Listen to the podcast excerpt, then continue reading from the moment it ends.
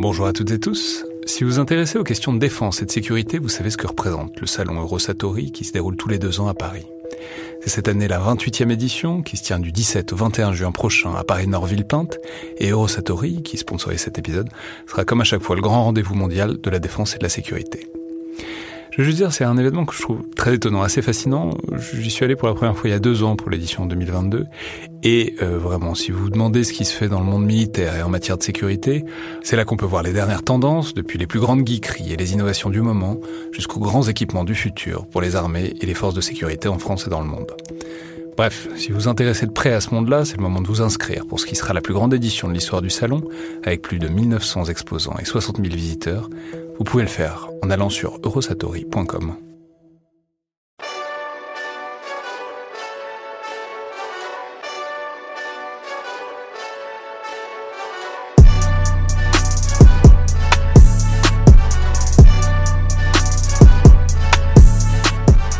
Bonjour à toutes et tous et bienvenue dans le Collimateur, le podcast de l'Institut de recherche stratégique de l'école militaire, l'IRSEM, consacré aux questions de défense et aux conflits armés. Je suis Alexandre Jublin et aujourd'hui, pour se pencher sur le bilan du quinquennat d'Emmanuel Macron en politique étrangère, même s'il n'est pas fini évidemment, mais en tout cas euh, pour s'essayer au coup d'œil rétrospectif, j'ai euh, le plaisir de recevoir Michel Duclos, diplomate, ancien ambassadeur de France en Syrie notamment de 2006 à 2009, expérience dont vous aviez tiré un livre, La longue nuit syrienne, dont vous étiez déjà venu nous parler dans le podcast il y a plus de deux ans maintenant, au sein d'une émission qui portait plus généralement sur la guerre en Syrie. Vous êtes désormais senior fellow à l'Institut Montaigne et vous avez fait paraître un nouveau livre à la fin de l'année dernière aux éditions de l'Observatoire, intitulé La France dans le bouleversement du monde. Bonjour, bienvenue à nouveau dans le collimateur. Bonjour Alexandre. Alors c'est un livre qui s'attache donc à faire une sorte de bilan du quinquennat d'Emmanuel Macron, vu de l'angle de la politique étrangère et de la diplomatie, ce qui est euh, évidemment utile à l'approche d'une phase électorale où celui-ci sera peut-être candidat, probablement, euh, disent certains. Et euh, alors qu'il y a évidemment énormément de chantiers de politique internationale qui s'activent depuis quelques semaines ou quelques mois, de l'Ukraine au Sahel, et pas toujours dans le bon sens euh, vu de Paris, et qu'on peut les lire soit comme des échecs retentissants, soit comme des témoignages de l'immensité des chantiers auxquels le président de la République a dû faire face depuis cinq ans, et euh, qu'il doit encore affronter. Alors, je pense qu'il est peut-être pas inutile de commencer par expliciter très rapidement votre positionnement euh, de ce point de vue, et puisque on est donc en phase préélectorale, alors, euh, loin de moi l'idée de vouloir vous ranger dans une case, macroniste ou anti-macroniste, mais je pense qu'il n'est pas inapproprié d'essayer de dire d'où vous parlez, puisque évidemment tout ça a une dimension politique très forte dans, dans la phase dans laquelle on entre, et vous me corrigerez peut-être, mais je vais simplement dire j'ai eu l'impression en vous disant que vous n'êtes pas fondamentalement hostile à l'action euh, d'Emmanuel Macron depuis 5 ans en politique internationale. Ça vous empêche pas d'en pointer les limites et euh, certaines contradictions, voire des impasses. Et bon, c'est pas non plus un grand réquisitoire enflammé contre le bilan de politique étrangère du président sortant. Et au contraire, clairement, sa manière de penser, de voir les choses vous intéresse, et notamment la manière dont tout ça s'est construit et cristallisé progressivement au cours du quinquennat puis euh, plus nettement et plus précipitamment euh, vers 2019-2020, on en reparlera. Est-ce que ça vous paraît comme une manière honnête de présenter les choses? Oui, tout à fait. Si vous voulez, j'ai essayé d'avoir une démarche un peu expérimentale, c'est-à-dire euh, de juger à la fois les idées, les dessins et les résultats, les, méthodes, d'avoir une sorte de, de pesée de ce qui s'est fait ou pas fait pendant ces cinq ans et, je l'ai fait, il ne faut pas se le cacher, à partir de, l'expérience qui est la mienne, qui n'est pas celle d'un chercheur, d'un intellectuel, mais qui est celle euh, d'un diplomate de, carrière.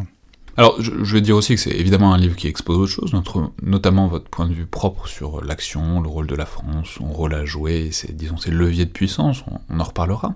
Mais il est, en tout cas dans sa première partie, très nettement centré sur euh, le bilan et l'action de ce quinquennat. On va évidemment entrer dans le détail de tout ça, mais bon, j'aurais aimé commencer peut-être par une question un peu à brûle pour point. Supposons que ça s'arrête là, qu'Emmanuel Macron ne fasse qu'un mandat pour une raison ou une autre. Est-ce que vous pensez que c'est un quinquennat qui aura, qui aurait profondément marqué euh, la politique étrangère de la France et pourquoi et comment, puisque après tout ça n'est pas obligatoire, il y a des quinquennats qui sont plus mémorables que d'autres. Est-ce que vous pensez que ce quinquennat, s'il n'en est avait qu'un, le serait? Je, crois quand même que c'est un, quinquennat qui marque euh, une étape importante pour la France. Alors, ce qu'on retiendra de, Macron, si ça devait s'arrêter là, c'est une série d'images fortes, spectaculaires. Poutine à Versailles, Trump, le G7 à Biarritz, Brégançon, des choses comme ça. Mais ce serait aussi l'image de, l'Europe, de, de, Macron l'Européen, et de ce basculement quand même assez important, on verra bien sûr ce qu'il en advient, mais a priori important, du plan de relance avec la mutualisation des dettes qui marque une étape euh, significative dans l'intégration européenne. Voilà, il me semble, euh, ce qu'on en retiendra. Euh, et en même temps, c'est une époque qui a basculé, puisque quand Macron est arrivé en 2017, la Chine était importante, on savait qu'elle allait devenir de plus en plus importante, mais elle n'était pas installée, comme c'est le cas aujourd'hui, dans le rôle de principal challenger des, États-Unis et de l'Occident en, général. Et la relation entre Pékin et Moscou n'était pas non plus euh, ce qu'elle est aujourd'hui. Donc je crois qu'il y a eu euh, une vraie mutation euh, géostratégique de même que le Covid a eu aussi d'autres effets euh, sur la compétition technologique, la prise de conscience des enjeux globaux, un certain nombre de facteurs. Et là, il faut bien le dire, euh, Macron avait eu une, anticipation assez aiguë de beaucoup de ces mutations. Oui, donc euh, tant à la fois euh, un peu témoin de mutations importantes qui sont passées dans ces cinq ans, que aussi acteur euh, à l'échelle de la France. Et évidemment, cette échelle de la France, il faudra la caractériser et, on y reviendra. Mais justement, j'aurais aimé qu'on commence par le commencement, bien avant euh, le quinquennat d'Emmanuel Macron, et en même temps, c'est aussi le, le tableau, c'est aussi le canevas sur lequel il se place.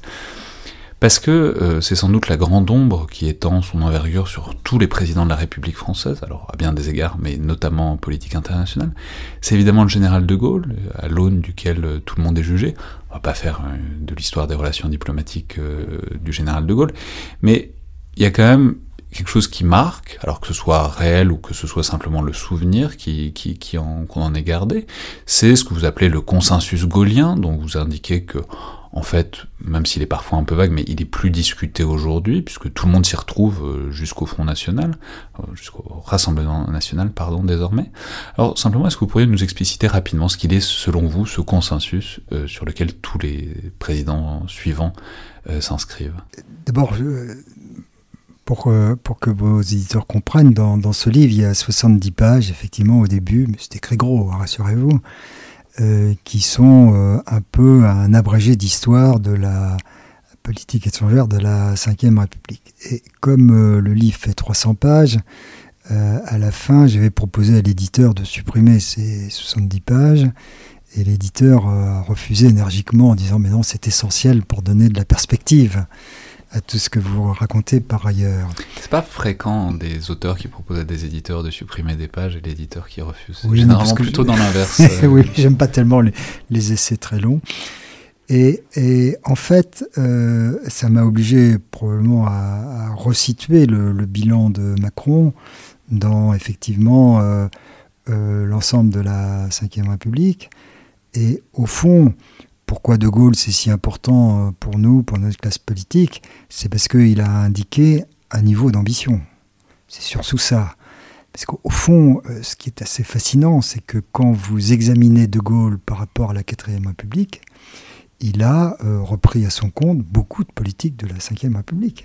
De la 4ème. de la 4ème République, pardon. La décolonisation s'était déjà engagée sous la 4ème République. L'arme nucléaire s'était engagée par la 4ème République, par le lobby nucléaire, euh, et puis surtout euh, le marché commun, euh, que De Gaulle avait beaucoup critiqué, mais qui s'est empressé de mettre en œuvre une fois arrivé au pouvoir. Et donc, la, vraie marque de De Gaulle, c'est d'avoir repris tout cela à son compte, mais il en a fait quelque chose de beaucoup plus éblouissant, de beaucoup plus ambitieux, de beaucoup plus noble. Et, c'est cela qui fait que ses successeurs euh, sont tenus à, une certaine euh, ambition, ce qui est souvent mal compris euh, à l'étranger, où on voit de la gloriole ou un, excès, de, une sorte de prétention, l'arrogance française, etc. alors, c'est bon, on peut dire c'est donc l'idée que la France a une place à tenir et que tout en étant dans un camp qui est clairement le camp occidental, le camp atlantique en tout cas, il y a une voie différente. À Alors c'est ça où les, c'est là où les malentendus commencent. C'est que d'abord on a figé euh, le, le, général de Gaulle à une image à un moment donné, alors que comme les historiens le savent, euh, dans les, années de, la présidence de Gaulle, euh, sous la Ve République, il a mené plusieurs politiques différentes, en politique étrangère. Et qu'en particulier, le de Gaulle qu'on a en tête, celui qui se rapproche de la Russie et qui s'éloigne euh, de l'Amérique, c'est le de Gaulle d'à partir de 64, 65, c'est 66, son grand voyage à Moscou. Mais en 60 ou en 62, à l'époque où euh, la Russie est agressive, euh, où se situent les grandes crises avec l'Ouest, il est totalement du côté américain, naturellement. Et ça, c'est très important parce que si on compare avec le monde d'aujourd'hui, quand on a vu par exemple l'affaire euh, AUKUS des sous-marins australiens, il faut bien comprendre que pour les Australiens, face à la Chine, ils sont en 1960 ils ne sont pas en 1966. Et donc pour eux, la priorité n'est pas de faire ami-ami avec la Chine. La priorité, c'est de résister, comme l'avait fait euh, De Gaulle avec les autres euh, leaders occidentaux en 60, 62, 64. et, donc, euh, il y a un bon usage de, de l'héritage gaulliste, qui est encore une fois le niveau d'ambition, qui est de ne pas se braquer euh, uniquement dans un camp, effectivement. Euh, la France est un pays occidental, mais c'est pas uniquement un pays occidental. Ça, je crois que les Français peuvent se reconnaître euh, là-dedans. En même temps, l'idée qu'il faille à tout prix être du côté des Russes et contre les Américains, ça, c'est une idée qui est non seulement dépassée, mais qui est un contresens historique. Alors, évidemment, c'est quelque chose qui a évolué, mais on peut dire que l'essentiel de la Ve République et des présidents de la Ve République s'inscrivent dans cette espèce de consensus. C'est un consensus qu'on a parfois décrit comme le gaulo-mitterrandisme. Alors, vous avez plein de réserves contre ce terme, mais bon, c'est l'idée que quand même ça n'a pas énormément évolué et que, alors même que Mitterrand, bah, parfois on s'attendait en 81 à ce qu'il y ait des énormes inflexions. En fait, il y en a guère il y a évidemment mille nuances, mais il n'y a pas eu de changement dramatique de politique étrangère jusqu'à Mitterrand et même peut-être jusqu'à Chirac. En revanche, peut-être dire simplement un mot de ce que vous appelez pas un tournant, mais une inflexion euh, atlantiste à partir de 2006-2007 et euh, qui oriente globalement les présidences euh, Sarkozy et Hollande, ce que vous appelez l'objectif de sortir du mantra du dépassement de Yalta. Alors c'est un peu compliqué, mais c'est l'idée que voilà, le gaullisme, c'était dépasser Yalta, ne pas s'inscrire dans forcément le, partage du monde, avoir une voix originale, et que ça avait dirigé toute la politique étrangère française pendant très longtemps, et que à partir de Nicolas Sarkozy, et puis euh, ça se continue un peu ensuite euh, vers François Hollande, Bon, il faut, on essaye de trouver une nouvelle modalité de positionnement qui est peut-être un peu plus du côté américain, on se range peut-être un peu plus euh, solidement du côté américain à partir de ce moment 2006-2007.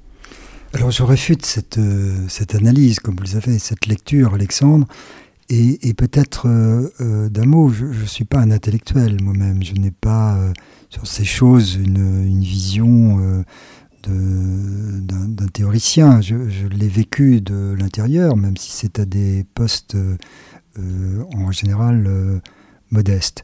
Et cette idée qu'il y a une inflexion atlantiste sous Sarkozy et sous sous Hollande, tout simplement, je ne l'ai pas vécu comme ça. Et euh, ce qui, ce qui m'a frappé, c'est qu'effectivement, j'étais à Moscou moi-même à la fin des années 80. J'étais euh, à Bonn dans les années 90. Auparavant, j'avais été au CAP. Et effectivement. CAP, c'est donc le centre d'analyse et de prévision. C'est un sous-département. Enfin, c'est une direction du, du Quai d'Orsay où, disons, il y a des experts qui... C'est l'organisme de réflexion du, Quai d'Orsay. Et euh, sous Mitterrand, et comme avant, euh, l'idée directrice, c'est effectivement de dépasser Yalta, c'est-à-dire lutter contre le bloc à bloc et essayer de trouver une voix, une troisième voix, une voix indépendante ou une voix qui, en tous les cas, dissolve ou atténue le clivage est-ouest. Lorsque le mur est tombé, l'URSS s'est effondré, effectivement, Yalta a été dépassé. Et alors vous avez des gens qui disaient mais Yalta, c'est pas ce que vous croyez, etc. Mais enfin, le mythe était celui-ci. Euh, et il y a un moment fascinant pour écrire ce livre. J'ai relu le livre, euh, par ailleurs euh, très intéressant, d'Hubert Védrine, Les mondes de François Mitterrand. Et il y a un moment fascinant où il y a un chapitre sur la première guerre du Golfe, donc en 90. Et là, Védrine explique que Mitterrand était heureux de jouer un rôle aux côtés des Américains dans la guerre du Golfe, parce qu'il se rendait compte intuitivement que la, fin du conflit Est-Ouest retirait à la France une de ses cartes, un, rôle qui était traditionnel. Et, pour moi, c'est un peu là le, début du délitement de la boussole euh, qui avait été celle euh, du général euh, et de ses successeurs jusqu'à Mitterrand. Et à partir de là, certains disent la France a voulu être atlantiste ou pas, ou multipolaire, etc. C'est possible, hein, effectivement, il m'est arrivé d'écrire des discours pour nos ministres ou nos présidents successifs où on parlait de multipolarité, etc. Mais la réalité, la réalité, c'est qu'on a surtout été en prise avec un certain nombre de crises. Et ça a commencé dans les Balkans. Et ensuite, ça a été des prises, ça a été des crises qui se rapprochaient de plus en plus de notre, euh, de nos intérêts euh, euh, de sécurité nationaux, y compris par le terrorisme. Et là, donc, nos armées que j'avais connues, si vous voulez, comme jeune fonctionnaire, le, le, fusil au pied euh, en Allemagne attendant une hypothétique invasion, euh, nos, ou alors retranchés dans leur sous-marin à préparer leur euh, riposte, la seconde frappe nucléaire, ben, nos armées se sont mises à être projetées sur des théâtres extérieurs. Donc là, ça a complètement changé la donne, parce que quand vous allez sur ces théâtres extérieurs, il vaut mieux travailler en coopération avec d'autres et notamment avec les Américains, puisque nous appartenons, euh, jusqu'à preuve du contraire, à l'alliance euh, euh, des Occidentaux, donc des Américains. Donc pour moi, il y a eu de facto, par le fait même des défis auxquels nous sommes trouvés affrontés, une plus grande coopération avec les États-Unis, mais c'est d'ailleurs ce qui a convaincu d'abord Chirac et ensuite Sarkozy de rejoindre la structure intégrée. Mais je n'ai vu à aucun moment une dérive qui, nous, qui serait traduite par un alignement à l'égard des États-Unis. Donc vous voulez dire une évolution pragmatique plus qu'une inflexion euh, conceptuelle ou stratégique euh, euh, assumée, quoi. Voilà, et, et qui n'était pas non plus accompagnée d'une dérive politique, puisque j'ai vécu, j'étais à New York euh, en 2003, euh, au moment de l'affrontement sur l'Irak. Donc là, quand on dit que euh, on avait perdu notre indépendance vis-à-vis des États-Unis, euh, c'est absurde. J'ai connu aussi sur la Syrie ou sur la Libye des gouvernements français qui n'étaient pas d'accord avec les gouvernements américains. Donc il me semble qu'il n'y a pas eu euh, de, de dérive politique d'alignement sur les États-Unis. Alors là où c'est très intéressant, c'est que tout, tout, ça pose aussi le débat et le panorama, alors réel ou supposé, de disons, du débat stratégique, diplomatique, dans lequel Emmanuel Macron arrive en 2017. C'est une image euh, qu'on a c'est une ligne de clivage qu'on a souvent identifiée au sein du Quai d'Orsay, avec l'idée qu'il y aurait les tenants de cette ligne gaulo-mitterrandienne et de l'autre côté, ce qu'on a parfois appelé donc euh, les néoconservateurs. Alors c'est une image qui a souvent été présentée, que vous avez réfutée, vous et d'autres observateurs du Quai d'Orsay. On avait reçu à ce micro Frédéric Charillon qui niait aussi euh, tout à fait cette, bipartition. Mais bon, expliquez-nous peut-être cette, euh, cette idée, on va y revenir parce que c'est quelque chose que Emmanuel Macron a lui-même repris euh, à son compte, qui aurait donc ces néoconservateurs au sein de l'appareil d'État français qui auraient influencé la politique étrangère française globalement à partir de 2006-2007 pendant une décennie. Peut-être expliquez-nous d'où vient cette idée, cette image, et ce que vous en pensez en tant qu'observateur fin et de l'intérieur, disons, du, Quai d'Orsay. Alors d'abord, comme, comme Justin Weiss, comme, comme d'autres, je, sais ce que c'est que les néoconservateurs. J'y étais, si je puis dire. Évidemment, Vous dire aux États-Unis? Aux États-Unis. Évidemment, c'est les néoconservateurs de la troisième génération, parce que plusieurs vagues euh, avaient des idées que je n'ai jamais vues soutenues par, soutenir par personne en France. Donc parler de néoconservateurs à la française, ça n'a aucun sens. En revanche, donc c'est l'idée qu'il faut intervenir à l'étranger. Il faut intervenir pour promouvoir la démocratie, euh, qu'il faut euh, intervenir de manière préventive, des choses comme ça, si vous voulez. Hors des mandats de l'ONU. Hors des mandats de l'ONU aucune intervention française n'a été euh, en dehors des mandats, mandats de l'ONU de façon préventive et pour euh, changer de régime. Ça, c'est un fantasme de croire ça. En revanche, comme je l'ai dit, euh, la nature des crises a fait qu'on a été amené à multiplier les interventions et à le faire en, général en étroite coopération avec les alliés. Et quand M. Macron euh, s'est présenté euh, à la présidentielle, il n'avait pas sur tous ces sujets une longue familiarité. Et donc, euh, il s'est un peu renseigné et il a capté ce qui était dans l'air du temps, ce qui était un peu les, les, mythes de la classe politique, et qui était effectivement qu'on était devenu, entre guillemets, néoconservateur, contrairement à la tradition euh, gaulo-mitterrandienne. Et donc, il s'est référé à ce schéma et il lui est arrivé, je le cite dans mon bouquin, de dire avec moi, le néoconservatisme la française, c'est fini, ça a des grandes. Mais, mais il le dit dès son arrivée, c'est dans une interview, je crois, au Figaro, dès son arrivée, à l'été 2017. C'est quelque chose mais, mais, mais, alors, simplement, je vais dire, euh, je vais me faire pas l'avocat du diable, mais en tout cas, euh, dire ce qu'on ce qu'on entend généralement par cette idée, c'est l'idée qu'il y aurait une ligne dure qui est identifiée autour de certains personnages, certains diplomates. On peut dire c'est. Ce qui est quand même très intéressant, c'est qu'il n'a euh, il n'a démis de leur fonction aucun de ces diplomates. Il les a tous euh, conservés et même il les a promus. Ensuite, ensuite, ce qui est également très important, c'est que euh, quand il est arrivé, nous étions engagés en Irak, nous avions des forces spéciales en Syrie et en Libye, et nous étions engagés au Mali. Dans ces quatre situations, euh, M. Macron a poursuivi l'action engagée.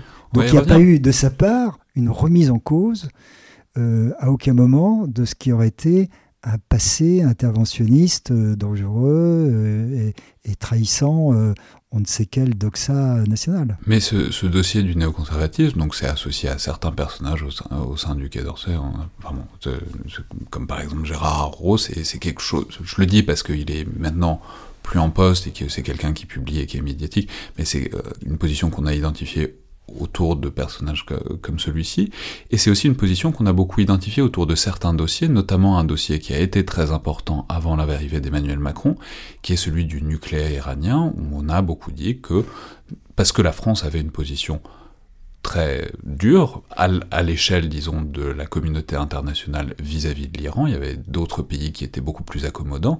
Et donc on a voulu voir dans cette insistance de certaines parties du corps diplomatique français contre l'Iran, de sanctions contre l'Iran, la présence d'une, en tout cas d'une lignée, d'un courant qu'on a associé, alors soit on employait le mot faucon, euh, en référence évidemment aussi aux, conservateurs américains, mais en tout cas c'est autour de ces dossiers-là qu'on a souvent identifié ça.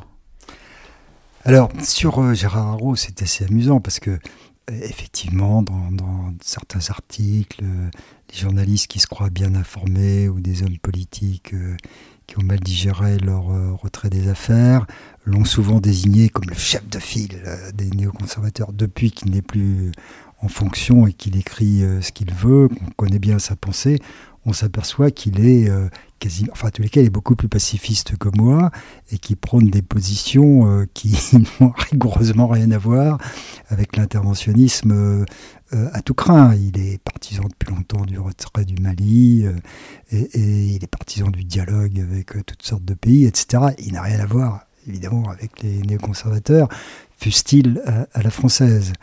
Et sur l'Iran, Là, c'est un peu mystérieux quand même que on puisse accuser le, le, gouvernement ou un clan quelconque d'avoir une ligne particulièrement dure. La réalité, c'est que pour la France, euh, l'arme nucléaire, c'est une marque de statut extrêmement importante. Et donc, c'est clair qu'on n'a aucun intérêt à la prolifération. Donc, c'est un sujet sur lequel on doit être intraitable, bien entendu.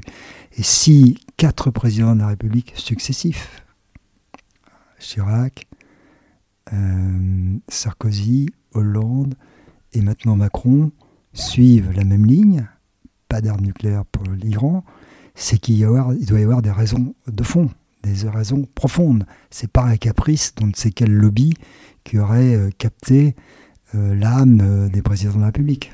Hmm. Alors là, on vient de détailler en quelque sorte un panorama réel ou supposé euh, de, disons, de la diplomatie française et des grandes inflexions de la diplomatie française au moment de l'arrivée d'Emmanuel Macron, vous avez commencé à évoquer cette arrivée et en quelque sorte le bagage euh, qu'il avait, que vous indiquez être euh, plutôt léger, enfin c'est pas son parcours, c'est pas son profil, la diplomatie, en tout cas avant d'arriver en tant que président de la République, on dit, on répète parfois, parfois facile pour le catégoriser, que c'est un inspecteur des finances, et que du coup il aurait une appétence pour les, la gestion. Ou un banquier, un banquier d'affaires, comme Ou un banquier d'affaires. Il ne l'a été qu'en réalité assez peu de temps. Voilà, mais alors, est-ce que ça vous... Mais bon, c'est l'idée quand même que les, les questions internationales lui étaient assez étrangères originalement. Donc, tout simplement, est-ce que ça vous paraît vrai Et par ailleurs, dans quelle mesure est-ce que ça a pu peser, en tout cas dans le coup d'envoi, euh, du point de vue de, des questions internationales de, de ce quinquennat? Alors, il faut être prudent dans son, dans son jugement parce que euh, je cite euh, des propos de, de, de l'ami qu'il a connu. Euh, Donc Pascal Lamy, l'ancien directeur général de l'OMC, de l'Organisation mondiale du commerce. Et c'est vrai qu'il n'a pas une, très grande familiarité avec ses affaires, notamment avec les, les questions régionales comme le Proche-Orient. Mais en même temps, dès son arrivée au pouvoir, il a un concept il a une vision. Et ça qui est assez, euh, qui est assez original. Et je dirais que sa vision vaut mieux que ses propos euh, relevant de ce que j'ai appelé l'ère du temps, donc cette histoire de, de Sa vision, euh, c'est avant tout l'axe européen, et c'est l'Europe qui doit exister par elle-même à un moment où d'un côté il y a la montée des autoritaires, des populistes, et d'un autre côté il y a un désengagement des Américains dans le monde. Avec aussi cette intuition profonde que euh, le terrain de la compétition se déplace de plus en plus sur les questions industrielles et technologiques. Et ça, si vous voulez, pour quelqu'un qui euh, est supposé ne pas avoir euh, beaucoup réfléchi à ces sujets, c'est quand même une vision assez forte. Et c'est une vision qui a été plutôt confortée par euh, les événements qui ont suivi.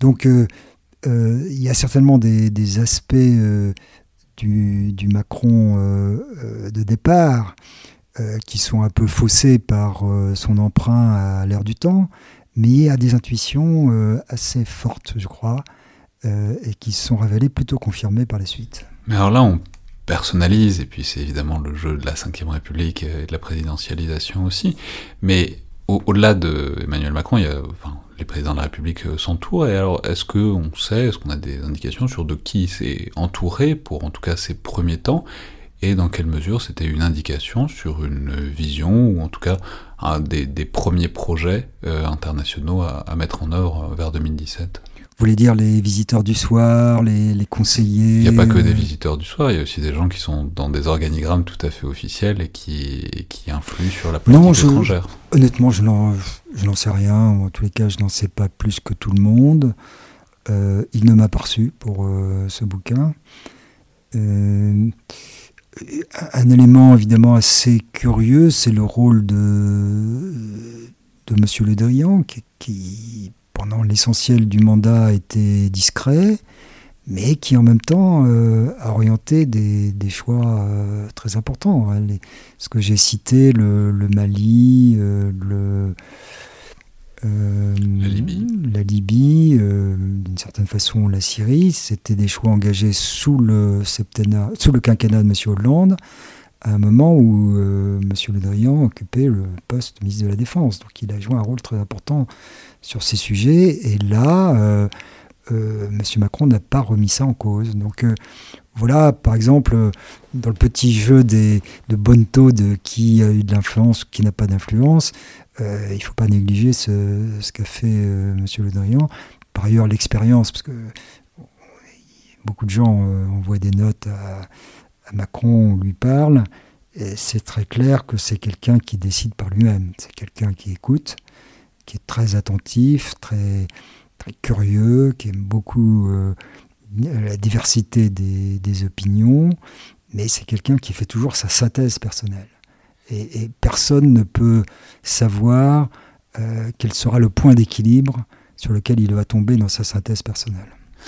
Alors justement, c'est très intéressant parce que donc il y, y a, des grandes intentions qui viennent peut-être d'un air du temps de 2017. Mais, je veux dire seulement en partie. Hein. oui, bien sûr. Il y a des intuitions personnelles très fortes qui dépassent l'ère du temps. Mais qui, d'une manière générale, tendent vers une rupture, vers euh, ce que vous avez appelé un réalisme de rupture pour caractériser ce quinquennat et notamment ses, intentions du début. C'est-à-dire, notamment, bah, il y a eu dans la campagne des critiques de l'interventionnisme militaire, l'idée qu'il faudrait peut-être tempérer tout ça, ce qui était pour le coup un air du temps, pas qu'en France, c'était un air du temps de 2016-2017. Euh, simplement, comment est-ce que voilà, comment, comment est-ce que tout ça s'est cristallisé et euh, finalement c'est un peu a été un peu neutralisé puisque vous, vous venez de le dire, mais au final si on fait le bilan, bah, les grands engagements de la France, que ce soit en Libye, que ce soit au Sahel, que ce soit au Levant contre Daesh, euh, bon, ils ont, pour l'essentiel, les axes structurants sont restés et on ne peut pas dire qu'on ait remarqué une géométrie euh, radicalement différente des engagements militaires et diplomatiques de la France euh, à partir de 2017. Non, alors je, je distinguerai peut-être deux choses, la vision et la méthode. Donc la vision, on vient de l'évoquer, c'est un patchwork de choses dans l'air du temps et d'intuition personnelle forte. Euh, et la méthode, c'est effectivement ce que j'ai appelé euh, le réalisme de rupture, pour ne pas utiliser l'expression un peu galvaudée de disrupteur, une chose comme ça. Euh, mais c'est une méthode qui consiste à vouloir secouer les choses. C'est quelqu'un qui n'est pas enclin à reprendre le dossier au point où il en était pour continuer plus ou moins de la, même manière ou en variant légèrement. C'est quelqu'un qui veut euh, se coltiner avec les réalités et les modifier euh, euh, par, volontarisme, si vous voulez. Alors, s'agissant de la Syrie, son volontarisme, ça a été de tenter de trouver avec la Russie, puisque c'était le pays qui dominait cette crise, une, une, solution nouvelle. sur la Libye, euh, son volontarisme, ça a été de réunir immédiatement euh, les principaux euh, chefs de faction pour là aussi forcer un, compromis permettant de rétablir un peu un ordre politique en Libye. Et au Mali, il a eu un, volontarisme différent, qui n'était pas de rupture proprement dit, mais qui était quand même de renouvellement en multipliant les acteurs, en essayant de compléter les aspects militaires par des aspects politiques et de développement, donc en secouant quand même la baraque, si vous voulez. Voilà comment je vois le, réalisme euh, de rupture euh, à l'heure. Et ben, le fait est, là, c'est expérimental, que ça a trouvé assez vite euh, ses limites. Hmm. Alors, ce qui est très intéressant, c'est que vous décrivez aussi une certaine, euh, je trouve ça fascinant, une certaine séduction de l'outil militaire. C'est-à-dire, il y a cette idée qu'il faut réinjecter de la diplomatie, etc., et que le militaire n'est pas une solution. Mais vous décrivez que, bah, progressivement, il semblerait qu'il y ait eu une sorte de satisfaction au fait que l'outil militaire impose la France, l'action militaire impose la France, lui donne des vrais leviers, puis lui donne une stature internationale qui, euh, il semblerait, pas déplu euh, à Emmanuel Macron une fois parvenu au pouvoir. Ne, le dites pas au président Alexandre, mais c'est assez classique. Hein. J'ai vu plusieurs présidents qui au départ n'avaient rien de militaire et qui découvrent assez vite, d'abord que quand vous dites aux inspecteurs des finances, il faut faire rentrer de l'argent, il faut développer la croissance et baisser le chômage, bah, ça a beaucoup de mal à se produire. Quand vous dites aux militaires, il faut aller à tel endroit, intervenir de telle ou telle manière, bah, ils obéissent. Donc c'est quelque chose de, gratifiant pour euh, l'homme qui est euh, au pouvoir en France. Et de surcroît, dans le prestige à l'étranger, euh, malheureusement, depuis quelques années, c'est pas par nos performances économiques ou autres que nous brillons. Donc si vous voulez avoir un, certain prestige euh, à Washington ou ailleurs, l'instrument militaire, euh, depuis euh, pas mal de temps, a pris un, rôle important. Donc je crois que là, Emmanuel Macron s'est coulé un peu dans ce, dans ce moule-là.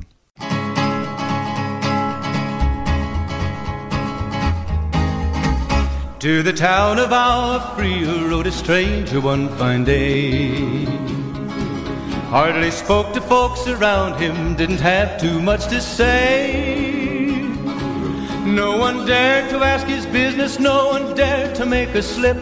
The stranger there among them had a big iron on his hip, big iron on his hip.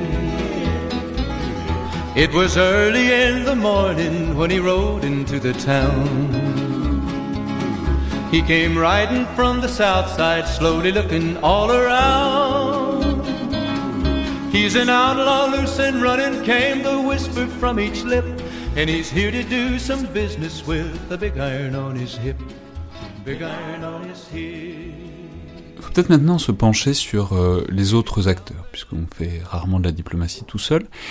Et euh, en premier lieu, c'est les partenaires, les interlocuteurs qui sont là euh, quand Emmanuel Macron euh, arrive au pouvoir en, 2017.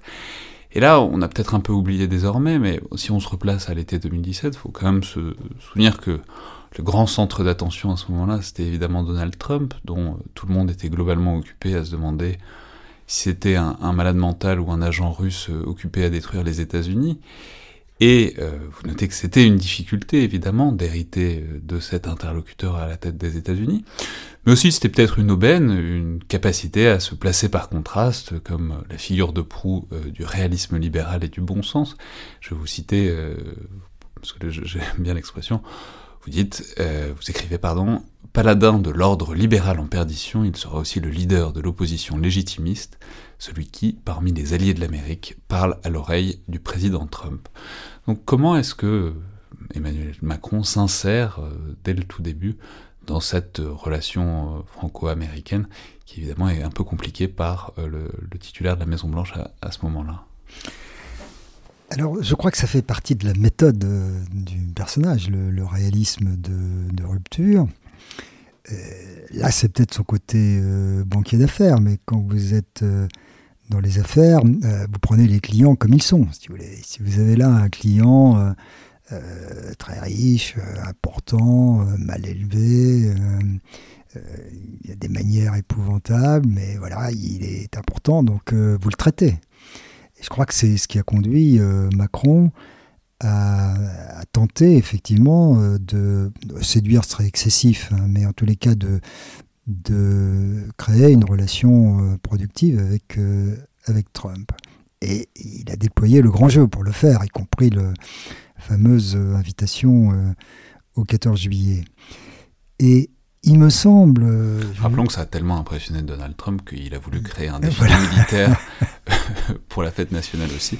heureusement Et puis ça a beaucoup étonné aussi les, par exemple les Britanniques, parce que Madame May de son côté essayer de faire venir en visite d'État euh, M. Trump, mais ça soulevait des oppositions considérables dans la société britannique. Alors que les Français, qui sont réputés euh, allergiques euh, aux Américains, personne n'a moufté, évidemment. Tout le monde comprenait que voilà, bon, bah, Trump était là, il fallait bien que le président de la République essaie d'établir des bonnes relations avec lui. C'est une question de, de réalisme. Et Macron s'est pris au jeu, parce qu'il a un côté ludique aussi, bien sûr, et c'était comme une sorte de défi personnel.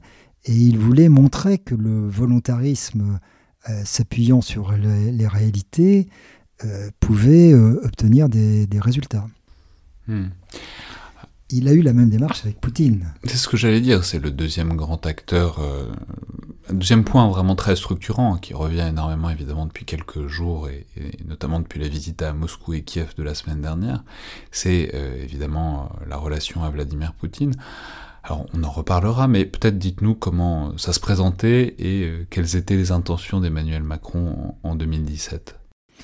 Je, je crois qu'il avait observé ce qui s'était passé sous Hollande, euh, et il était, euh, il était sceptique sur cette façon de tenir à bout de gaffe euh, le représentant d'un pays qui est quand même très important pour, pour l'Europe. Ensuite, là, c'est moins noble.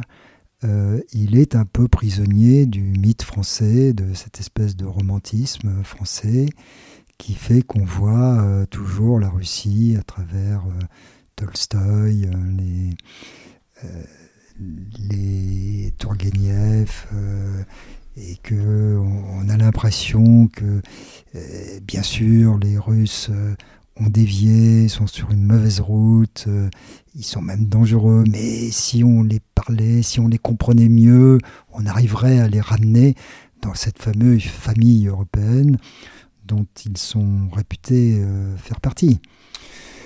Euh, et vous savez, enfin, ça, ça ne s'arrête pas au français, parce que vous soulignez qu'il y a une phrase amusante de Tony Blair qui, qui dit que en fait, c'est à peu près le destin de tous les chefs d'État et de gouvernement du monde que de penser quand ils arrivent en poste qu'ils euh, vont pouvoir résoudre les, les, relations avec la Russie et qu'il suffit d'un peu de bonne volonté pour s'entendre.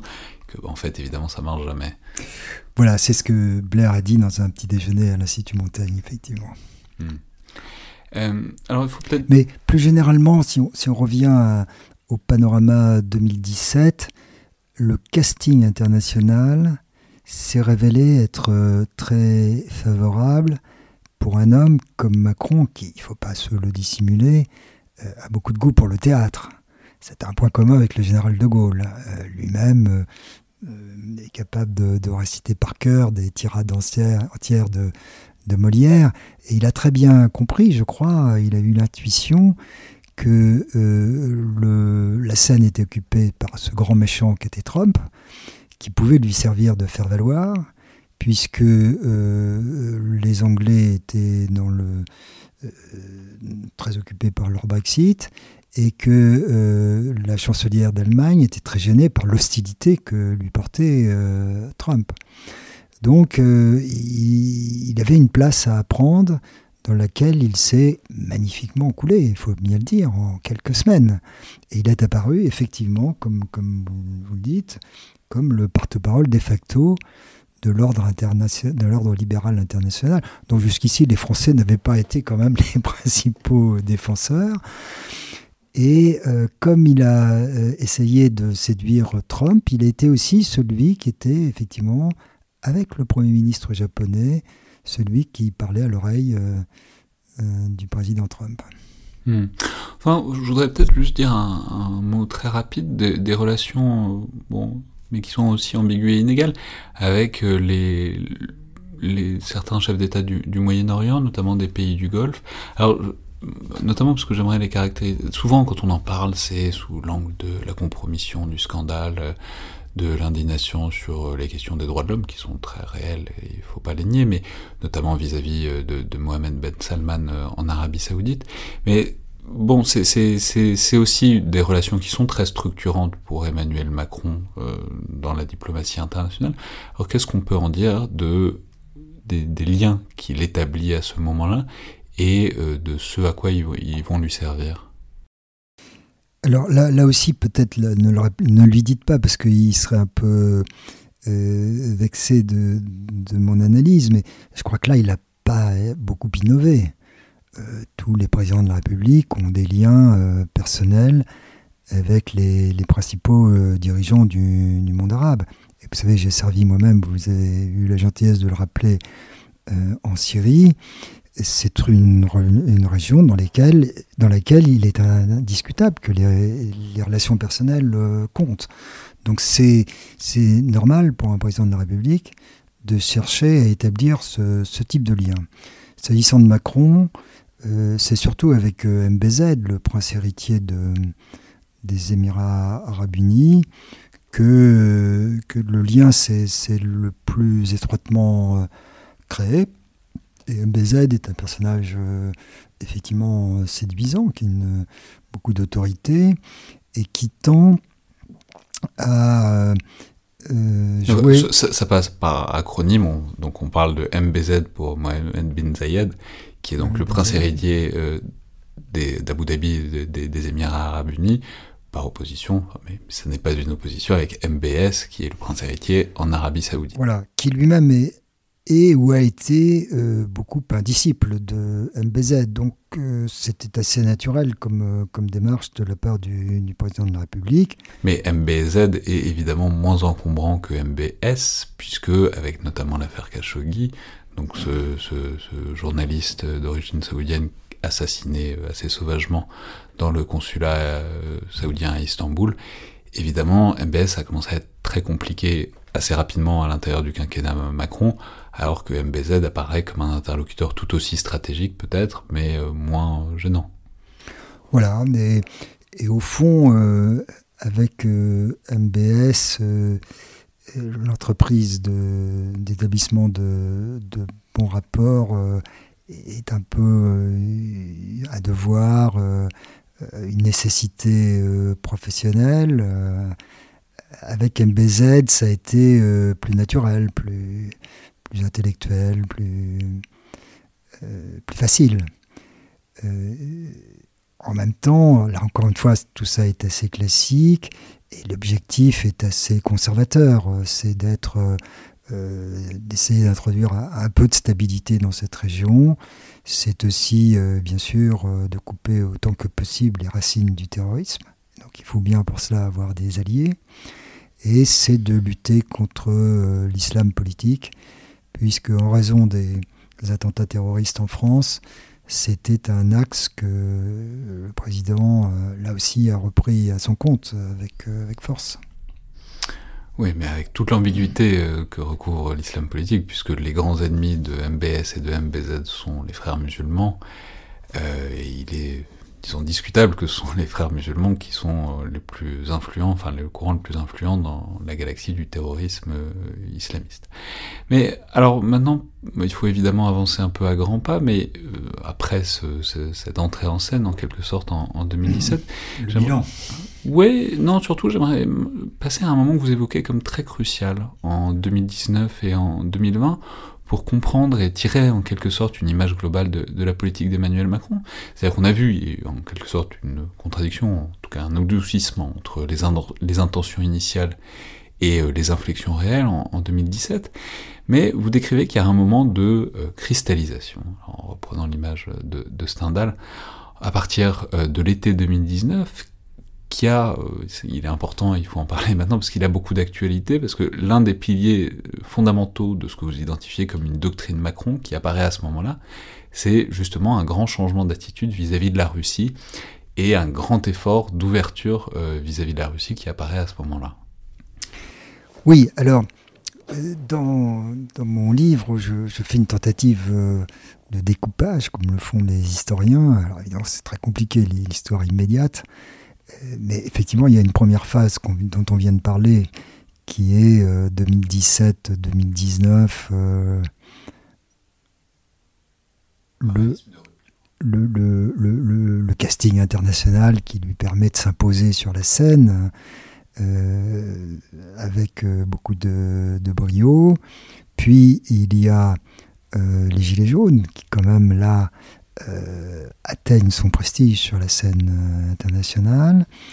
Et arrive euh, l'été 2019, où là, il cherche à reprendre pied sur la scène internationale, et il se trouve qu'il préside le, G7 à Biarritz. G7 qui avait été un, peu un désastre dans les épisodes précédents à cause de, de M. Trump, et euh, Emmanuel Macron euh, décide euh, de manière une fois de plus très volontaire, en s'appuyant sur les réalités, que ce serait un grand succès. Et il fait précéder le G7 de Biarritz. C'est comme ça que ça marche On décide que c'est un grand succès donc ça le bah, Quand on est français, oui, on, on, décide et là, vous voyez, on, on a parfois un peu de, on décrit un peu les, diplomates, mais c'est quelque chose qu'on sait quand même faire. Si vous voulez, les grandes réunions internationales, euh, essayer de mettre d'accord euh, euh, cette chef d'État sur quelque chose et faire en sorte que c'est de la gueule. Oui, c'est ça, ce qu'on appelle un, succès diplomatique. Et donc Macron décide que ce sera un succès, il met le paquet. Euh, pour cela, il invite d'abord euh, Poutine à Brégançon, ce qui est très spectaculaire aussi. Il lui propose un, grand dialogue euh, pour définir une architecture de confiance et de sécurité en Europe.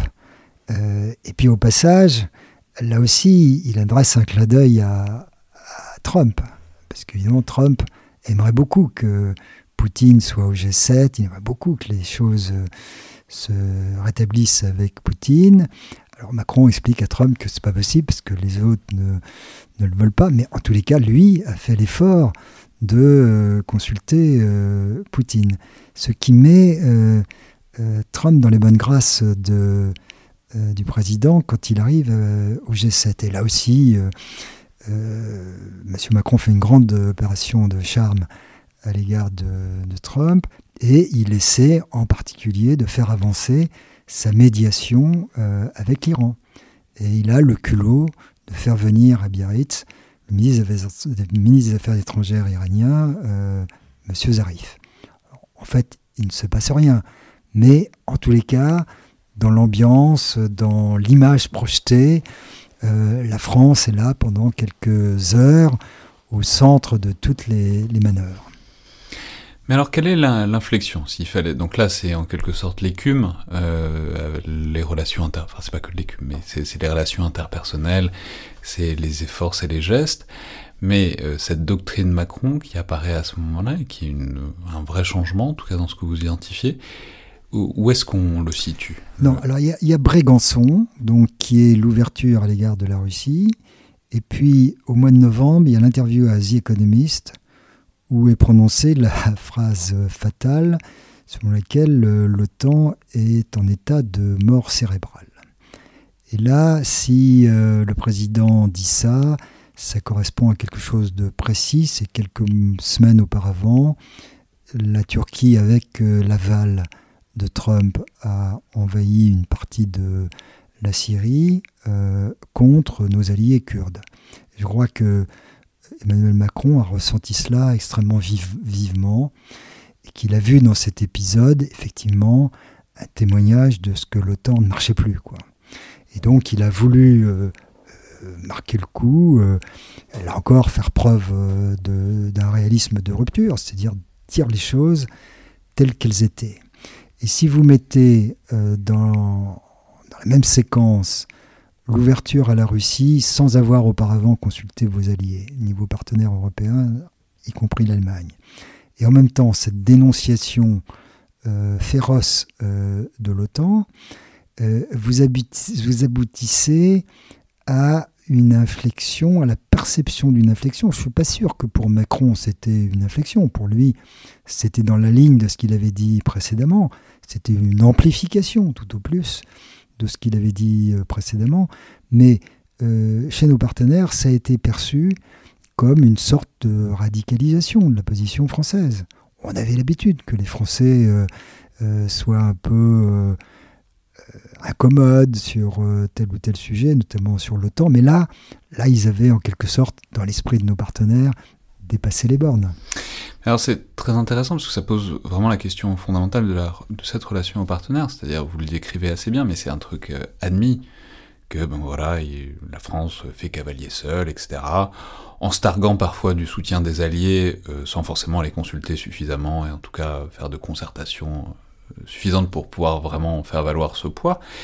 C'était vrai à l'époque, c'était déjà vrai bien avant, c'était une image qui était là, mais c'est aussi vrai depuis, euh, peut-être jusqu'à ces tout derniers jours, par exemple dans la séquence de la crise russo-ukrainienne on, dans laquelle on est.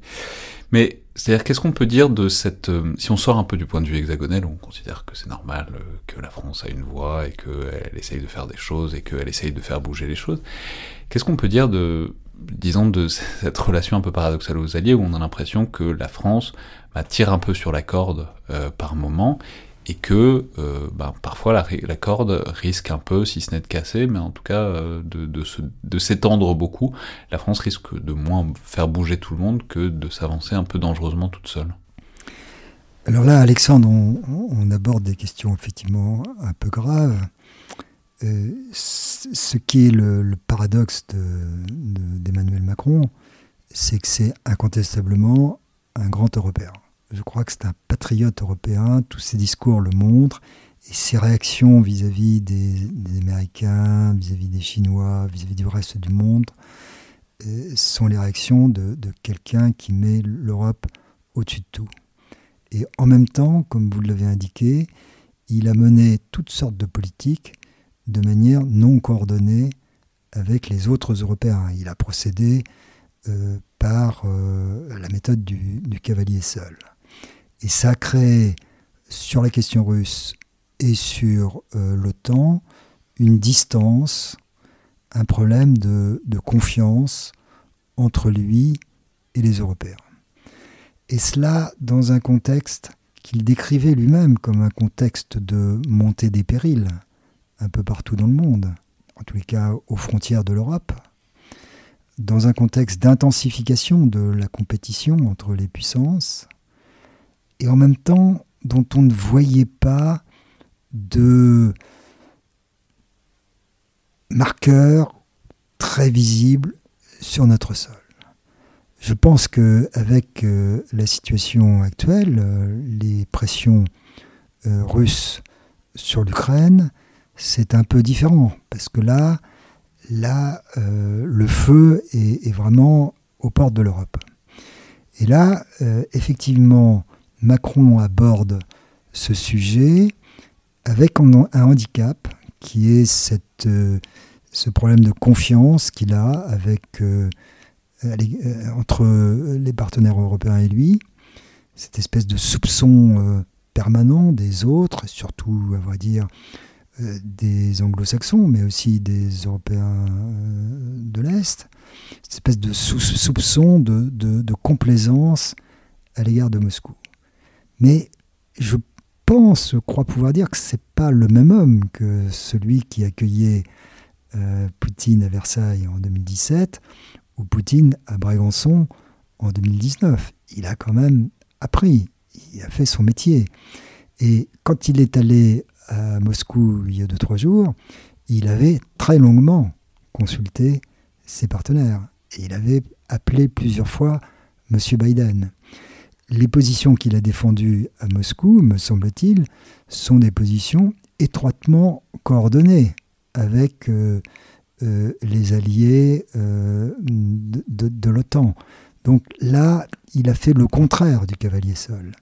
Il a fait ce qui est le rôle naturel de la France, qui est aussi le rôle de l'Allemagne. Et M. Scholz va aller à Moscou la semaine prochaine, c'est-à-dire d'essayer d'établir des ponts, d'essayer de, faire avancer euh, euh, des, solutions euh, pacifiques. Mais il l'a fait sur une base qui n'est pas une base qu'on peut, qu'on peut nous reprocher comme étant trop française. Oui, mais alors c'est très intéressant, je trouve que ça pose des questions vraiment profondes sur la nature même de la diplomatie, des relations internationales et aussi des, leviers d'action de la France. par exemple, c'est l'image qui est complètement éculée du, rôle moteur d'un pays, en l'occurrence de la France, euh, dans divers dossiers. Alors c'est super, c'est sans doute comme ça que ça marche souvent euh, la diplomatie, mais le moteur c'est bien, mais euh, si le châssis et le reste de la voiture suivent pas, ben, ça fait beaucoup de bruit et beaucoup de fumée euh, pour rien. Et on verra comment ça va tourner pour l'Ukraine, mais typiquement si on reprend un autre dossier problématique qui est le Sahel, bah, le rôle moteur c'est très valorisant, euh, jusqu'au jour où ça finit par flancher et où le moteur devient le dépositaire de l'échec, Et clairement, le Sahel, ça apparaît en ce moment comme un échec proprement français, alors que c'est pas un dossier qui a vraiment de raison d'être proprement français, si ce n'est l'investissement majeur de la France depuis une décennie.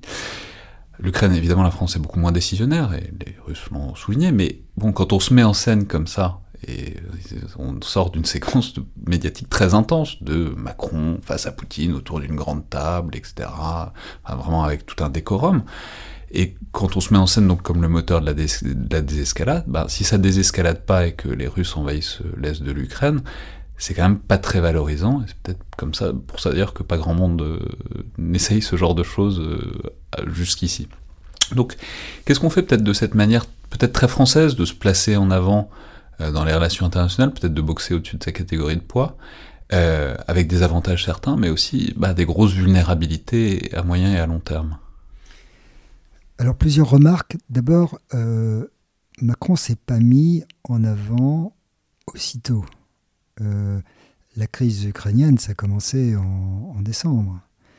Et c'est Biden qui a été le premier à prendre euh, Poutine au bout du fil, une première fois, puis une deuxième fois. Ce sont les Américains qui ont donné le là en sonnant l'alarme. Euh, en dramatisant, euh, à juste titre, euh, à mon avis, mais le fait est que c'est eux qui, l'ont fait. Et Macron, dans toute une phase, s'est prêté au jeu de la consultation. Il a été un bon allié qui a donné son avis, mais qui était comme les autres. Là, s'il s'est rendu à Moscou, c'est parce que il y avait une qualité euh, particulière, c'est celui de membre de ce qu'on appelle euh, le format Normandie. C'est-à-dire cette enceinte où se trouvent euh, la Russie, l'Allemagne, la France et l'Ukraine, où sont discutés, où est discuté le contentieux entre la Russie et l'Ukraine. Donc il n'y allait pas parce qu'il voulait se mettre en, vedette. Oui, mais mettre en avant le format Normandie, c'est en soi une prise de position, puisqu'on sait que la Russie ne reconnaît plus tellement le format Normandie depuis quelques temps. Voilà, mais c'est ça, qui est, c'est ça qui est fascinant dans cette affaire. C'est que vous avez eu des Russes qui, pendant des semaines, nous ont expliqué qu'ils ne voulaient parler qu'aux Américains. Vous avez des Russes qui, euh, pendant les mois précédents, avaient mis à l'écart le format Normandie. Et Aujourd'hui, ils s'aperçoivent que finalement, il faut peut-être quand même parler dans le cadre de, du format Normandie, et que finalement, bon, Biden c'est important, mais il faut peut-être aussi parler aux Français et aux, et aux Allemands. Donc là, on, est peut-être dans un moment euh, diplomatique où il y a une évolution euh, du, du, contexte. Vous pensez qu'ils font ça parce que c'est important de parler aux Français? C'est peut-être important de montrer, de faire des, de montrer qu'on fait des gestes, mais s'ils le font, c'est qu'ils éprouvent, en tous les cas, la nécessité de diversifier leurs euh, interlocuteurs. Oui. c'est aussi une position de force que de recevoir à Moscou le président français qui vient plaider pour la paix. Euh, c'est d'un point de vue euh, scénique, disons. C'est pas. Non, c'est une belle mise en image, mais en même temps. Euh, ça fait partie du jeu habituel des relations internationales. Euh, je crois que l'opinion française ne reproche pas à Macron d'être allé à, Moscou, au contraire. Donc chacun y trouve son, bénéfice. Si, j'aurais aimé vous interroger quand même un peu sur ce que j'ai évoqué rapidement tout à l'heure, le Sahel, mais on peut, je vais le tourner de manière euh, plus générale, c'est-à-dire bon bah là on arrive à quelques semaines de l'élection avec deux dossiers, alors on pourrait même ajouter euh, la Libye, par exemple, mais bon, on n'a peut-être pas le temps d'entrer dans, le détail. Mais disons des dossiers où ça n'avance pas, ou en tout cas ça avance mal euh, du point de vue français.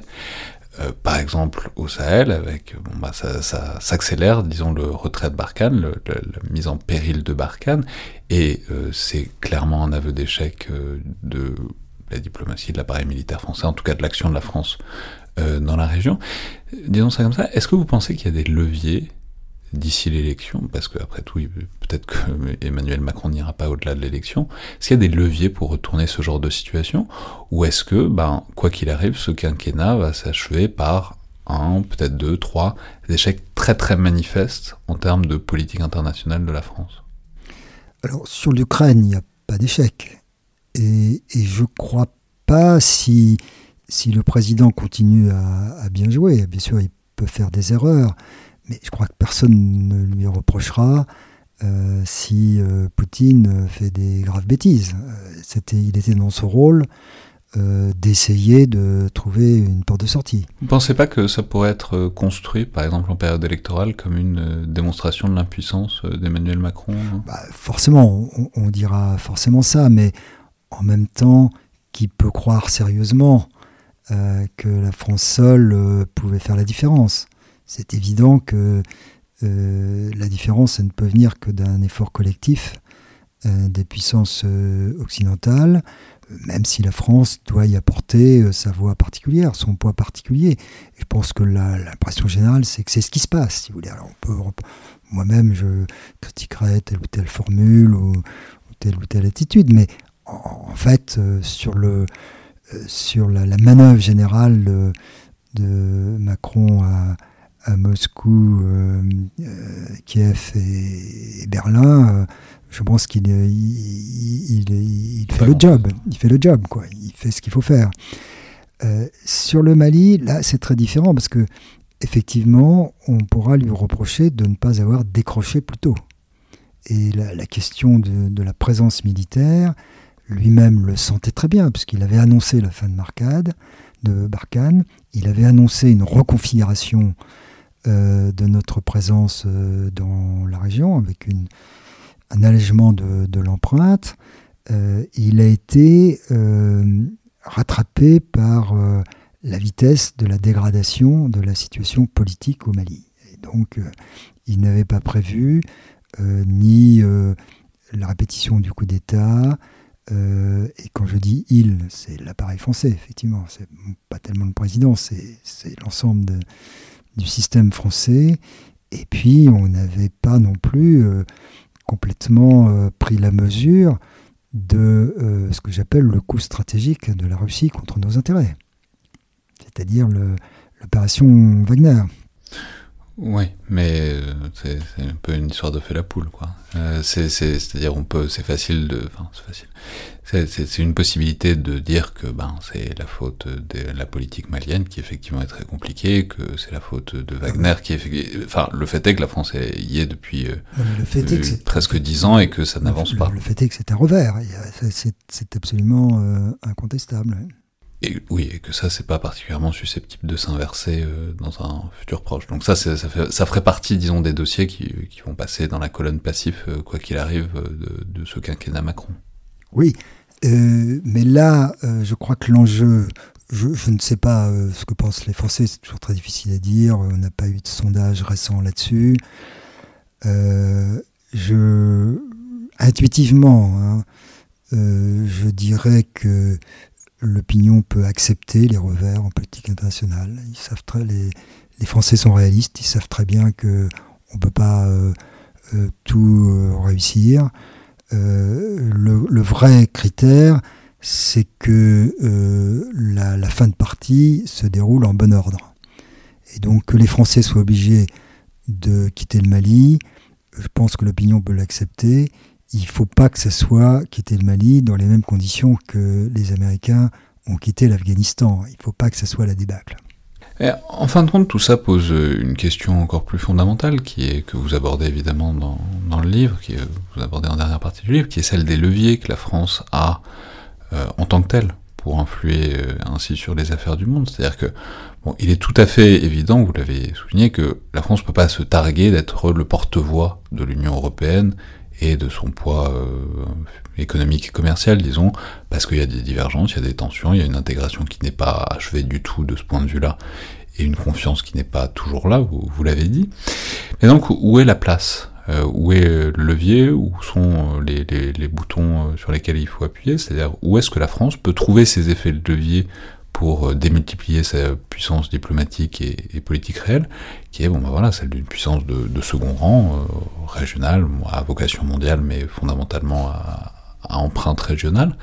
Où, sont ces, disons, ces nouveaux leviers d'action dans ce nouvel ordre mondial qu'on cherche parfois à, identifier, peut-être pour euh, se donner l'espoir qu'il y a une place, à, une niche à creuser dans, dans la nouvelle situation? Alors c'est la, question euh, fondamentale.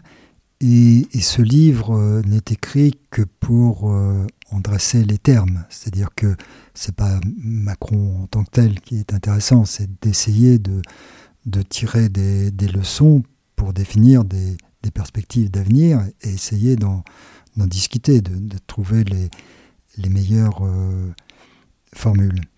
Alors, peut-être un, premier point, c'est important effectivement de mesurer le poids réel de la France dans le monde. Moi, je ne crois pas que ce soit une puissance de second rang, bien sûr. Euh, je crois que euh, il y a euh, une, une, diminution relative de notre poids en raison de l'essor des autres. C'est-à-dire que l'apparition des puissances émergentes sur le plan économique fait que notre euh, du commerce mondial est abaissée, euh, que notre PIB par rapport au PIB de la Chine et d'autres a baissé. Donc c'est cette relativisation dont il faut que nous prenions conscience, ce qui n'est pas du tout la même chose que d'avoir une vision décliniste. De même, c'est un fait que sur le plan géopolitique, euh, le fait que la Russie soit devenue si agressive, que la Turquie, l'Iran, d'autres, aient des politiques qu'on appelle parfois carnivores, tout ça fait que le monde est plus difficile. Donc c'est pas la France qui a moins de force, ce sont c'est le c'est l'univers qui est devenu euh, plus dur, plus concurrentiel. Voilà euh, ce qui me semble être un, premier point très important. Alors un deuxième point, c'est que dans un pareil contexte, l'expérience prouve, et c'est là c'est vraiment le retour d'expérience, l'expérience prouve que pour un pays comme le nôtre, il est devenu très très très difficile d'agir seul.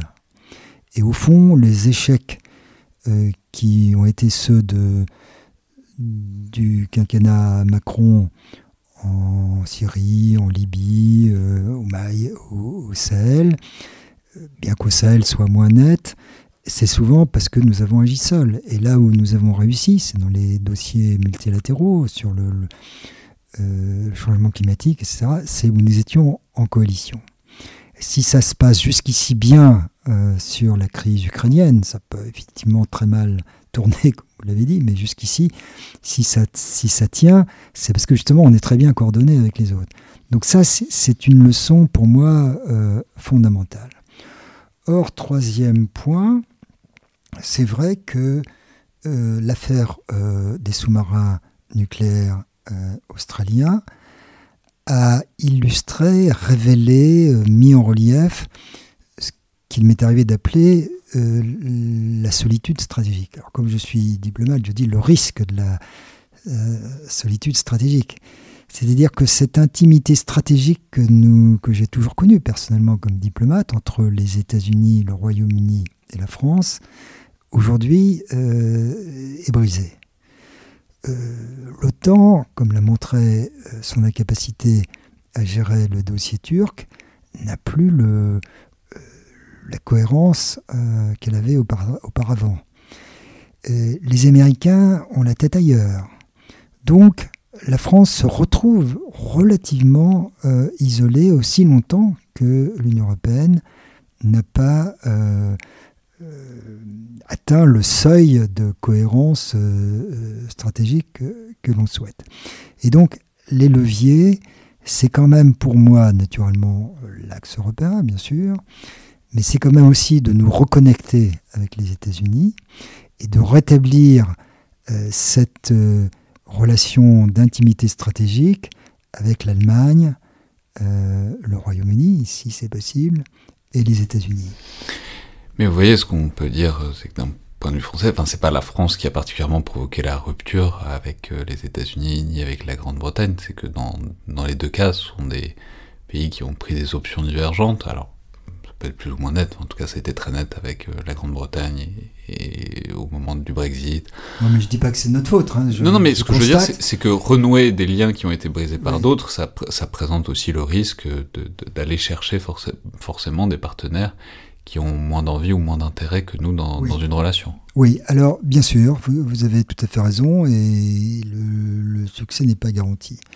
Euh, cependant, euh, les, il me semble que le président de la République a une part de responsabilité parce que dans la ligne du tournant du moment cristallisateur de 2019, lorsque les élections américaines ont, conduit au succès de, de Biden et d'une administration démocrate, il n'a pas fait les gestes euh, qui euh, lui permettait d'établir d'emblée des, relations euh, fructueuses avec cette nouvelle administration. Et il partait quand même d'un handicap, c'est que son flirt avec Trump, ses propos sur la Russie et sur l'OTAN déplaisaient fortement aux démocrates américains. Et donc il avait un handicap et il n'a pas cherché à le corriger en faisant des efforts particuliers vis à -vis des nouveaux arrivants c'est un peu ce qui explique que dans l'affaire euh, Ocus, la Maison Blanche n'ait pas eu euh, les ménagements avec la France qu'elle aurait certainement eu à un autre euh, moment. Mais l'avantage de l'affaire des sous-marins australiens, c'est d'avoir provoqué cette crise, qui était une crise salutaire, qui fait qu'aujourd'hui, à nouveau, on parle aux États-Unis. Des États-Unis qui, de leur côté, prennent quand même conscience que si la France euh, a un risque de solitude stratégique, c'est rien par rapport à, l'Amérique, qui euh, doit euh, gérer cette, ce défi chinois qu'elle a elle-même désigné et amplifié, et tout en ayant, tout en, tout en étant ramené en Europe par la crise ukrainienne et peut-être demain au Proche-Orient par d'autres crises. Et donc les Américains aussi ne peuvent pas complètement négliger euh, leurs principaux euh, alliés. Les Américains, les, les, Britanniques vont un jour ou l'autre euh, revenir sur Terre quand même et s'apercevoir eux que eux aussi ne peuvent pas se couper complètement de l'Europe. Donc vous voyez. Jamais c'est une île. Ça, Oui, mais il, me semble que la, la, possibilité de recréer euh, une coopération très fructueuse avec nos, principaux euh, partenaires et alliés, euh, cette possibilité existe. Enfin, toute dernière question, j'aurais aimé vous poser une question peut-être très ouverte sur, sur la diplomatie et sur le métier de diplomate, parce que vous avez, alors c'est juste une piste que vous esquissez au début de, l'ouvrage, peut-être que ce sera la matière d'un un, nouveau livre un jour, mais sur euh, ce qui est devenu euh, le métier de diplomate. Alors par rapport au moment où vous êtes entré au Quai d'Orsay, il, y a plusieurs décennies, entre le moment où vous y êtes entré, le moment où vous l'avez quitté, et puis, la période actuelle, évidemment, c'est un monde très différent pour euh, des diplomates, c'est un monde ultra hyper connecté, où tous les chefs d'État, les chancelleries, les ministères sont en communication permanente, et où pourtant il y a toujours des diplomates qui à la base étaient les vecteurs de communication, et maintenant sont toujours là alors que les vecteurs de communication se sont multipliés. Donc comment est-ce que, question vraiment très très ouverte, mais vous, l'emmènerez dans la direction que vous voulez, et comment est-ce que vous avez vu l'évolution de ce métier et euh, du rôle et peut-être de la centralité ou pas du diplomate entre, disons, les dernières décennies du XXe siècle et, et, aujourd'hui? Bah, Mon expérience est assez triste, évidemment. Parce que d'un côté, d'un côté, je crois qu'à partir de de la fin de l'URSS, la classe politique française dans son, ensemble, hein, sans, distinction euh, particulière, a intuitivement euh, conçu l'idée que l'adaptation à la mondialisation ne passait plus par la diplomatie. Et qu'au fond, euh, les milieux d'affaires, les journalistes, la, circulation naturelle des hommes et des idées faisait que euh, les relations personnelles entre euh, chefs d'État, etc., faisaient qu'on pouvait se passer de, diplomates. Et ça a été le début de la dégradation euh, des moyens du, Quai d'Orsay. or, je crois que dans le même temps, à peu près au même moment, se produisait le phénomène inverse que nos rivaux ont parfaitement compris, eux, euh, qui est qu'on a en réalité de plus en plus besoin de diplomates. Puisque plus le monde est compliqué, plus il est conflictuel, plus aussi on est saturé d'informations. Euh, maintenant, sur les réseaux sociaux, on a le sentiment de pouvoir être au courant de tout de manière instantanée. Plus tous ces phénomènes existent, plus on a besoin de personnages sûrs, dont le métier longuement éprouvé est de décrypter l'évolution du monde. Et rien ne remplacera à Washington ou à Berlin ou à Moscou quelqu'un qui puisse dire euh, au pouvoir politique français, euh, accablé d'informations sur euh, les États-Unis, l'Allemagne, la Russie, quelqu'un qui puisse dire, bah, voilà, voilà deux ou trois pistes sur lesquelles on peut travailler. Voilà, qu'il ce qu'il faut comprendre. Et, ça, euh, encore une fois, c'est irremplaçable et c'est de plus en plus nécessaire. Et ça suppose de se pencher sur ce qu'est ce métier, qui est vraiment un, métier, qui est un métier qui, implique un, choix de vie et un long apprentissage. Et au fond, le, le métier qui ressemble le plus au métier de diplomate, c'est celui de militaire. Là aussi, c'est un choix de vie. Là aussi, ça suppose un engagement de tous les instants. Et là aussi, ça suppose euh, un mûrissement euh, dans, dans, dans, les fonctions. On ne s'improvise pas euh, chef de corps, on ne s'improvise pas ambassadeur. Merci beaucoup Michel Duclos. Merci à vous. Je rappelle donc le titre de ce livre, La France dans le bouleversement du monde, paru à la fin de l'année dernière aux éditions de l'Observatoire. C'était donc le Collimateur, le podcast de l'Institut de recherche stratégique de l'école militaire. Je vous rappelle que toutes les remarques, notes et commentaires sont les bienvenus, soit par mail, soit sur les réseaux sociaux de l'IRSEM, ou encore sur Apple Podcast ou sur SoundCloud, où notes et commentaires sont grandement appréciés, comme euh, le fait que vous recommandiez le podcast autour de vous à ceux qui pourraient être intéressés par les différents formats de l'émission. Merci à toutes et tous, et à la prochaine fois.